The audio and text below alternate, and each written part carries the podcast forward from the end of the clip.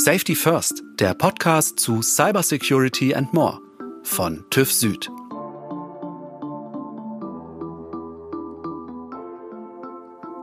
Herzlich willkommen, mein Name ist Schlien Schürmann und ich freue mich, dass ihr wieder zuhört. Heute gibt es die zweite Runde unseres Gesprächs mit Dr. Joachim Bühler vom VD TÜV. Ihn habe ich bereits in der vorangegangenen Folge gefragt, wie man die Sicherheit digitaler Produkte prüfen kann und ob das eventuell sogar Innovationen ein bisschen verhindern könnte. Denn mit vielen smarten Produkten und digitalen Services kommen natürlich auch neue Sicherheitsprobleme in unser Leben. Im zweiten Teil unseres Gesprächs geht es heute darum, wie sich aktuell die Gesetzgebung darauf einstellt und was wir aus der etwas holprigen DSGVO-Umsetzung eigentlich auch für die Cybersecurity lernen könnten. Ich freue mich, dass du wieder mit dabei bist, Joachim. Hallo, grüß dich. Es gibt ja jetzt seit Juni 2019 den EU Cyber Security Act. Viele wissen gar nicht, dass es zum Thema Cyber Security tatsächlich schon Gesetzgebungen gibt.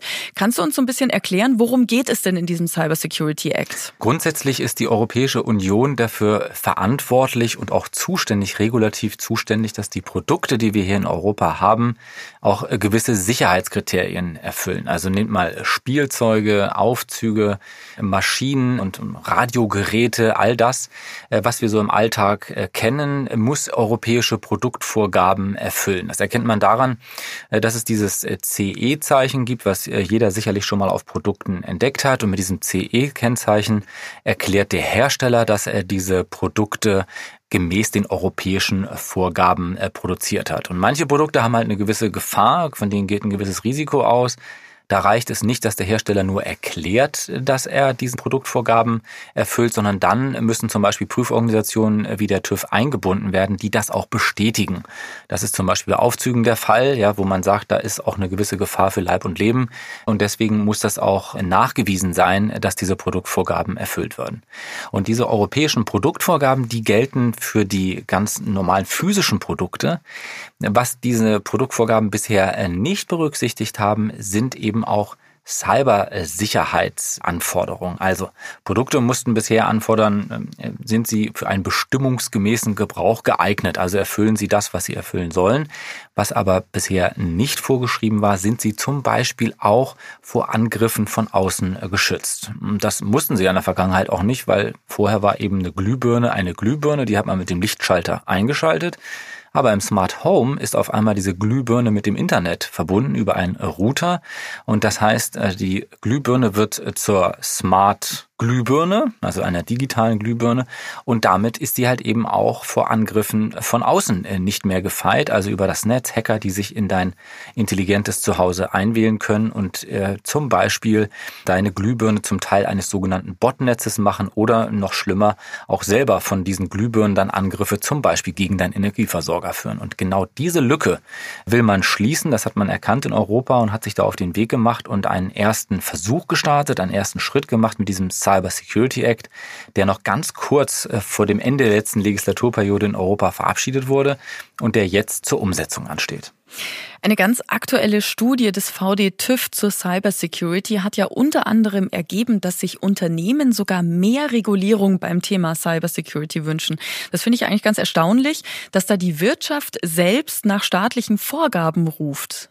Ja, davon waren wir tatsächlich äh, auch überrascht. Also wir haben äh, diese Frage gestellt, weil wir, ja, weil, es uns natürlich interessiert hat, welche Einstellungen haben die Unternehmen dazu. Und wir hören ja häufig von Wirtschaftsverbänden, dass Regulierung gerade im Digitalen ja etwas sei, was, was die Innovationen bremst und was Unternehmen behindert und was man nicht will. Und man soll möglichst wenig Regulierung machen, um halt hier innovative Produkte im europäischen Markt zu platzieren. Und dann sagen die Unternehmen genau das. Also fast jedes zweite wünscht sich da äh, mehr Unterstützung. Und das zeigt im Grunde genommen, dass erstens Cyber Security immer mehr in den Unternehmen ankommt und man zweitens auch merkt, dass man alleine als Unternehmen vor diesen Bedrohungen, die da stattfinden, ja, das Bundesamt für Sicherheit der Informationstechnik, das BSI, spricht von 900 Millionen Schadsoftwaren weltweit und äh, Hunderttausenden, die täglich hinzukommen. Also vor dieser Bedrohung, vor dieser weltweiten Bedrohung, dass da eben als Einzelunternehmen man relativ wenig ausrichten kann, sondern man muss hier zusammenstehen als Gemeinschaft und der Staat äh, hat da auch eine gewisse Verantwortung. Und den fordern die Unternehmen ganz klar ein. Sie sagen, wir wollen hier Rahmenbedingungen, die auch Vorgaben machen, was zu erfüllen ist. Und wir brauchen auch eine Unterstützung, die uns dabei hilft, unser Unternehmen äh, zu schützen vor diesen internationalen äh, und nationalen Bedrohungen, die über das Netz äh, jetzt kommen. Und das hat man in den letzten Jahren in Deutschland gab es erste Schritte. Wir haben ein IT-Sicherheitsgesetz äh, verabschiedet, was hier auf den Weg gebracht worden sind. Wir hatten ein paar Einsätze in Europa und jetzt mit diesem Cyber Security Act, den ich anfangs erläutert habe, einen Schritt in die Richtung gemacht. Aber der ist eben noch nicht komplett, weil dieser Cyber Security Act noch nicht spezifisch reguliert, welche Sicherheitsanforderungen für die jeweiligen Produkte gelten müssen, sondern er setzt lediglich erstmal einen Rahmen und dieser Rahmen, der muss jetzt mit Leben gefüllt werden auf europäischer Ebene. Aus unserer Sicht ist das eines der Top-Themen für die neue EU-Kommission, diesen EU Cyber Security Act mit jetzt mit Leben zu füllen. Mit Leben füllen heißt, was bedeutet Cybersicherheit für die einzelnen Produkte? Was bedeutet das für Spielzeuge? Was bedeutet das für Aufzüge? Was bedeutet das für die Maschinen? Etc. Das muss jetzt ausbuchstabiert werden. Jetzt müssen die Prüfanforderungen definiert werden und dann letztendlich ein Rahmen geschaffen werden, an dem sich dann die Unternehmen auch orientieren können. Jetzt haben wir ganz viel über den Cyber Security Act auf EU-Ebene gesprochen. Es ist aber auch schon in Arbeit die 2.0-Version des deutschen IT-Sicherheitsgesetzes. In Abgrenzung zum EU-Gesetz, was regelt genau die deutsche Version?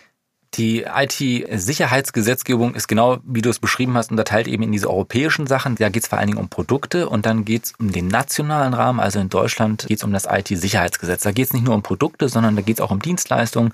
Es geht auch um zum Teil kriminelle Aktivitäten, die jenseits äh, von einzelnen äh, Produkten zu betrachten sind. Und da haben wir vor ein paar Jahren mit einem IT-Sicherheitsgesetz uns auf den Weg gemacht, auch hier äh, gesetzliche Rahmen zu schaffen. Und das erste IT-Sicherheitsgesetz hatte zum Ziel, die sogenannten kritischen kritischen Infrastrukturen, also das, was in Deutschland als besonders kritisch, als besonders sensibel angesehen wird, also da reden wir zum Beispiel über Versorgungssicherheit, Energiesicherheit, über grundlegende Infrastrukturen, ja, wie Autobahn, Bahnverkehr etc. Das sind kritische Infrastrukturen, die definiert wurden für das Funktionieren der deutschen Gesellschaft, der deutschen Wirtschaft besonders relevant sind. Und diese Branchen hat man in dem ersten IT-Sicherheitsgesetz im besonderen Blick genommen und hat gesagt, die müssen spezifische Sicherheitsanforderungen, IT-Sicherheitsanforderungen erfüllen und müssen nachweisen, dass sie sich vor Cyberangriffen schützen. Das war sozusagen IT-Sicherheitsgesetz 1.0.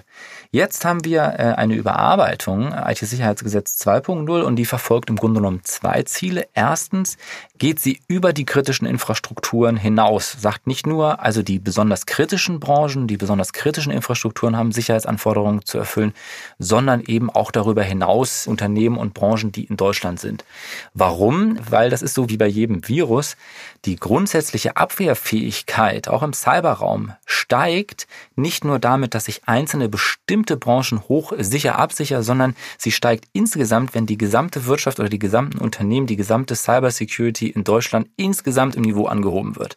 Das ist wie bei den Masern, ja, die Wahrscheinlichkeit, dass ich mich mit Masern infiziere, sinkt signifikant, wenn nicht nur eben diese besonders besonders anfälligen oder besonders äh, ja, alte Kinder diese Gruppe äh, geschützt ist, sondern wenn alle geschützt sind, haben es die Masern überhaupt schwieriger, überhaupt irgendwelche Leute anzugreifen. Und das ist bei Cybersecurity genauso. Je sicherer ein Raum äh, quasi äh, geschützt ist, äh, je höher das Sicherheitsniveau, desto resilienter spricht man, desto robuster ist ein System insgesamt. Und genau das verfolgt dieses IT-Sicherheitsgesetz. Das ist richtig. Also Blick auf kritische Infrastrukturen äh, nicht verlieren, aber sie eben ausweiten und mehr Branchen hier im Blick zu nehmen, um die Sicherheit zu erhöhen. Das ist das eine Ziel. Und das zweite Ziel ist, auch den Verbraucher stärker eine Orientierung zu geben. Also, was kann der Verbraucher eigentlich heute tun, um auch einen Beitrag zu Cybersecurity zu leisten und um sich Produkte zu kaufen, die eben gewisse Sicherheitsanforderungen auch äh, erfüllen? Und da gibt's eigentlich eine ganz gute Idee, nämlich ein Kennzeichen einzufüllen. Das sagen wir natürlich als Prüforganisation. Ne? Das ist ja auch unser, unser Markenzeichen, Siegel oder Kennzeichen zu geben, um auch Orientierung am Markt für den Verbraucher, ähm, aber auch für die Wirtschaft zu schaffen. Das will dieses Gesetz auch und will ein IT-Sicherheitskennzeichen äh, einführen, um den Verbraucher eben schon an der Ladentheke mit dem Thema Cybersecurity vertraut zu machen. Und grundsätzlich finden wir das richtig. Wir finden diese zwei Ziele auch richtig. Wir haben so ein bisschen Bauchschmerzen bei dem IT-Sicherheitskennzeichen, weil es potenziell mehr verspricht, als tatsächlich drin ist. Denn dieses Kennzeichen, was da geplant ist, ist letztendlich eine sogenannte Hersteller-Selbsterklärung. Das heißt, der Hersteller gibt an, dass er gewisse Sicherheitsanforderungen erfüllt. Sie werden aber eben nicht überprüft. Und wir haben so ein bisschen Sorge, dass mit so einem Kennzeichen suggeriert wird, dass etwas geprüft wurde, wo in Wirklichkeit nur erklärt worden ist. Und das kann zu einer, ich sag mal, eine gewisse Irreführung beim Verbraucher beitragen und das wäre im Sinne der IT-Sicherheit nicht wirklich hilfreich, sondern das kann dann eher zu Verwirrung führen und der Sache eben nicht nützen.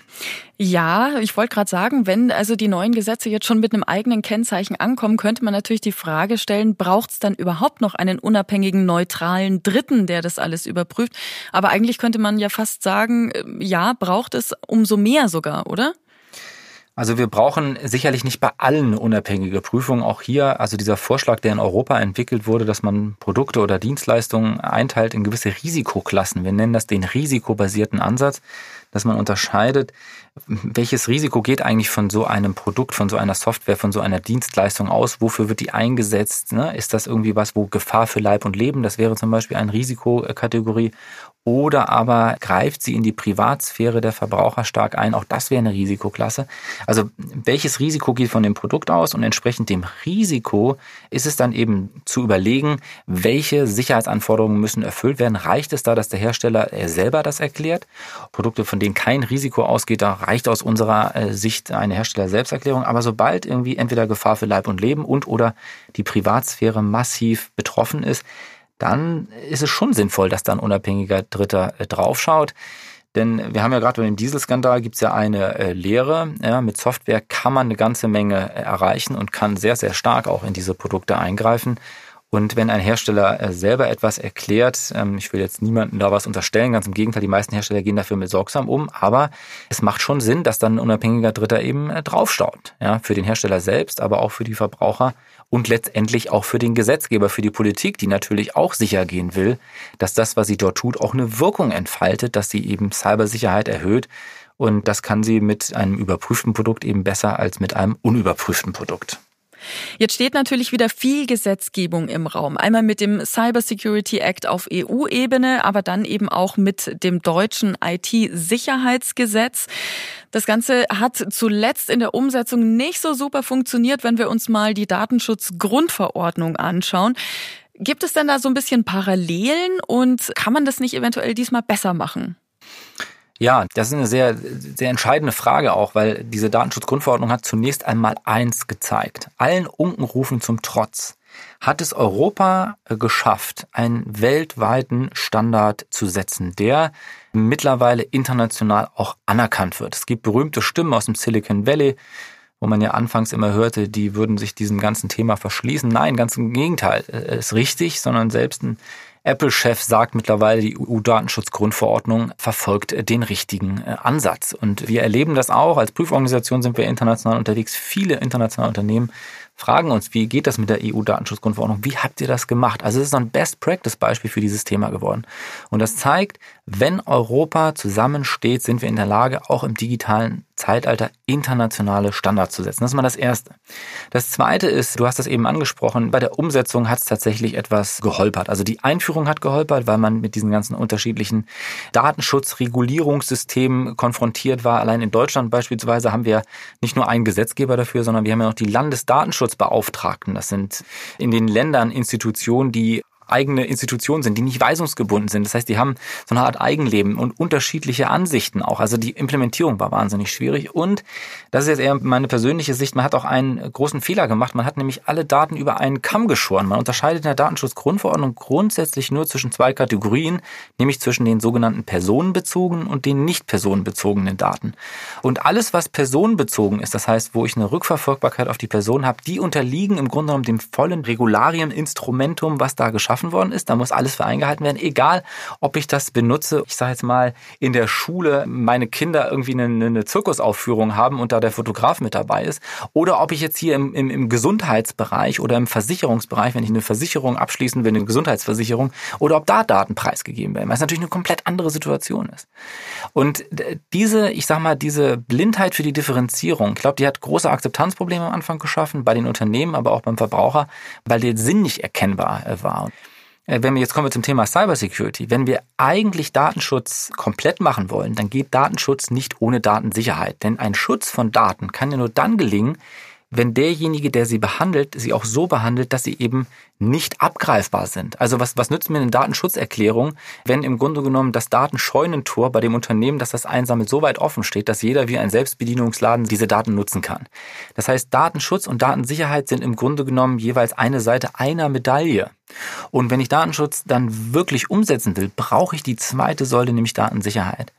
Und wir müssen jetzt in Europa es hinbekommen, diese zweite Seite der Medaille so zu regulieren, dass sie eben Akzeptanz findet in Europa und gleichzeitig auch weiterhin internationalen Standard zu schaffen, damit wir als europäische Wertegemeinschaft unseren digitalen Weg so beschreiten, wie wir das wollen. Und das sind nun mal unsere Werte. Die EU-Kommission jetzt in dieser Legislaturperiode steht im Grunde genommen vor einer riesen historischen Aufgabe, das umzusetzen, das zu meistern. Sie hat eine riesen Chance, das zu tun. Wenn es ihnen gelingt, dann werden wir diesen europäischen digitalen Weg beschreiten können. Wenn sie das nicht tut, ja, dann äh, wird es natürlich sehr, sehr schwierig, da auch unsere eigenen Wertideen durchzusetzen zwischen einem amerikanischen Silicon Valley auf der einen und einem staatlichen Digitalisierungsmodus, der in, in Asien, insbesondere in China momentan zu beobachten ist, den wir hier sicherlich in Deutschland und Europa alle nicht wollen. Joachim, eine letzte Abschlussfrage hätte ich noch an dich. Es heißt ja immer so ein bisschen, der Gesetzgeber läuft den Innovationen permanent hinterher, was den Stand der Technik betrifft. Muss das denn so sein? Oder glaubst du, dass es irgendwann einen Zeitpunkt geben wird, in dem Sicherheitsnormen und Gesetze genau da sind, wo der Markt und die Produkte auch gerade sind? Das wäre natürlich der Idealzustand, aber ich glaube, das, das wird nicht eintreten. Und das ist auch richtig so, dass das nicht eintritt, weil Politik und auch Regulierung hat ja auch einen im besten Sinne konservativen, auch einen bewahrenden Kern. Institutionen und Gesetze dürfen nicht auf jede Veränderung sofort reagieren. Dann haben sie keinen Bestand, dann gibt es keine Rechtssicherheit. Sie müssen in dem Moment verändert werden, in dem Technologien oder gesellschaftliche Veränderungen einen gewissen Relevanzwert überschreiten. Also dann, wenn sie im Grunde genommen, wenn man merkt, hier verändert sich etwas im Grundsatz. Also ein rechtliches Regelwerk muss einen, einen Rahmen setzen, der Orientierung gibt und das bedeutet eben auch einen gewissen Bestand haben und darf nicht jetzt in einer gewissen Hektik an jeder Veränderung äh, sich orientieren. Das wäre, glaube ich, keine gute Gesetzgebung, auch für Unternehmen nicht, auch für den Verbraucher nicht, der eben genau diese Orientierung, diese Rechtssicherheit auch braucht. Aber wir müssen natürlich schon schauen, wenn sich die Gesellschaften und Technologien insgesamt schneller verändern, wie verändern wir dann auch eine dynamische äh, Gesetzgebung oder anders ausgedrückt, wie schaffen wir Gesetze so, dass sie im Grundsatz gelten und diesen Grundsatz behalten und dann individuell angepasst werden äh, können und müssen und nicht jedes Mal das komplette Gesetz dann verändert wird. Und vielleicht letzter Satz noch zu diesem äh, Thema Cybersecurity. Was können wir aus der Datenschutzgrundverordnung lernen? Wenn es uns gelingt, die Fehler, die wir bei der Datenschutzgrundverordnung gemacht haben, nämlich dieses undifferenzierte zu schauen, nur nach Personenbezug und Nicht-Personenbezug, wenn wir es schaffen, risikobasiert diese Daten zu regulieren, ich glaube, dann würden wir auch eine große Akzeptanz für das Thema Cybersicherheit bekommen, weil die Unternehmen auch sofort erkennen, aha, es macht Sinn, dass meine Daten, die ich im autonomen Fahren gebrauche, anderen Sicherheitskriterien erfüllen müssen, als jetzt eben bei der Schule oder beim Online-Shopping. Wenn also für den Verbraucher und für den Unternehmen sofort klar ist, wenn auf der Hand liegt, dass bei Gefahr für Leib und Leben oder bei wirklich ähm, privatsphärenrelevanten Sachen, dass ich da mehr tun muss äh, und mehr machen muss als jetzt bei einem einfachen, äh, unkritischen Vorgang. Ich glaube, dann findet die Akzeptanz und wir kriegen es auch schnell umgesetzt. Und damit haben wir dann wiederum eine Regulierung, die es auch hilft, Innovationen hier in Deutschland, in Europa äh, an den Start zu bekommen und die uns dann international äh, auch in eine bessere Position bringt, weil ich bin fest davon überzeugt, dass es auch außerhalb von Europa ganz, ganz viele Menschen gibt, denen Datenschutz und Datensicherheit sehr wichtig in einer digitalen Zeit sind. Dr. Joachim Bühler vom VD TÜV, dem Verband der Technischen Überwachungsvereine. Ganz herzlichen Dank fürs Gespräch dir. Ich sage Dankeschön. Herzlichen Dank. Und ich empfehle euch, falls ihr es noch nicht getan habt, auch den ersten Teil unseres Gesprächs mit Joachim Bühler anzuhören, darüber, wie die Sicherheit digitaler Produkte in Zukunft überprüft werden kann und ob das Innovationen eher verhindert als fördert. Diese Folge und alle anderen von Safety First findet ihr natürlich unter tüv-süd.de slash podcasts. Wenn ihr Fragen habt, Anregungen oder Themenvorschläge, podcast at tüv-süd.de, TÜV und Süd natürlich mit UE. Wir freuen uns über eine E-Mail von euch. Und wenn ihr in Zukunft keine Folge verpassen möchtet von Safety First, dann abonniert uns einfach bei Apple Podcasts, Google Podcasts, Spotify, Deezer und überall da, wo ihr gerne Podcasts hört. Wenn euch Safety First gut gefällt, dann freuen wir uns natürlich auch über eine gute Bewertung von euch. Vielen herzlichen Dank fürs Zuhören und bis zum nächsten Mal. Safety First ist ein Podcast von TÜV Süd. Moderation Schlien Schürmann. Redaktionelle Umsetzung und Produktion Ikone Media. Alle Informationen zu unseren Themen findet ihr auf www.tüv-süd.de slash podcasts.